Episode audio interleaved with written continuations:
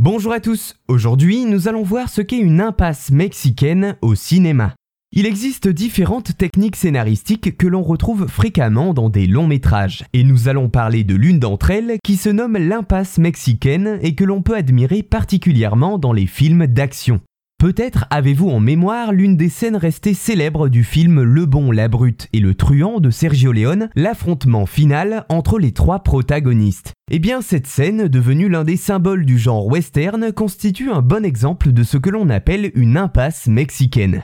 Concrètement, l'expression au sens strict désigne donc une situation dans laquelle minimum trois individus se menacent et où aucune des personnes impliquées n'aurait d'intérêt à attaquer en premier. Ainsi, dans une scène d'impasse mexicaine, la stratégie gagnante consiste tout simplement à attendre qu'un autre agisse, ce qui finit par bloquer toute forme d'action. Par extension, l'expression englobe généralement toute situation où les participants ont intérêt à maintenir un statu quo, et cela même en dehors du cinéma. Pour donner un exemple, la crise des missiles de Cuba survenue pendant la guerre froide est un cas d'impasse mexicaine que l'on retrouve dans la vraie vie. En ce qui concerne le 7 art, il ne faut pas confondre l'impasse mexicaine avec un truel, c'est-à-dire un duel à trois, où le statu quo n'existe pas. Non, l'impasse mexicaine est une configuration très spécifique et très appréciée au cinéma car elle permet une montée en tension assez efficace.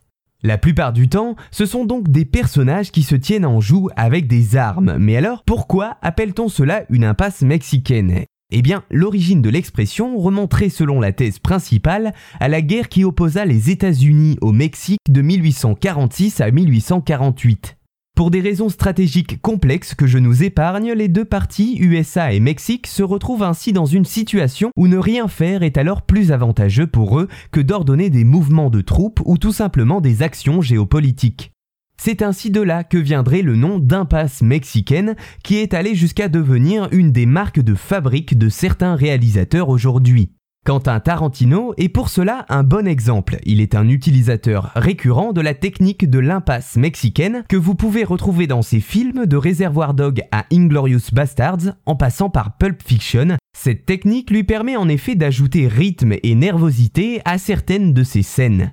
Parfois, il arrive que l'impasse mexicaine inclut plus de trois protagonistes, comme dans Pirates des Caraïbes 3, où cinq personnes se tiennent mutuellement en joue, ou dans Matrix, troisième volet, où une douzaine de personnes sont impliquées. Petite anecdote, l'impasse canadienne désigne l'exact opposé de l'impasse mexicaine, lorsque les parties redoublent de politesse, bloquant ainsi la situation donnée qui aboutit sur une impasse.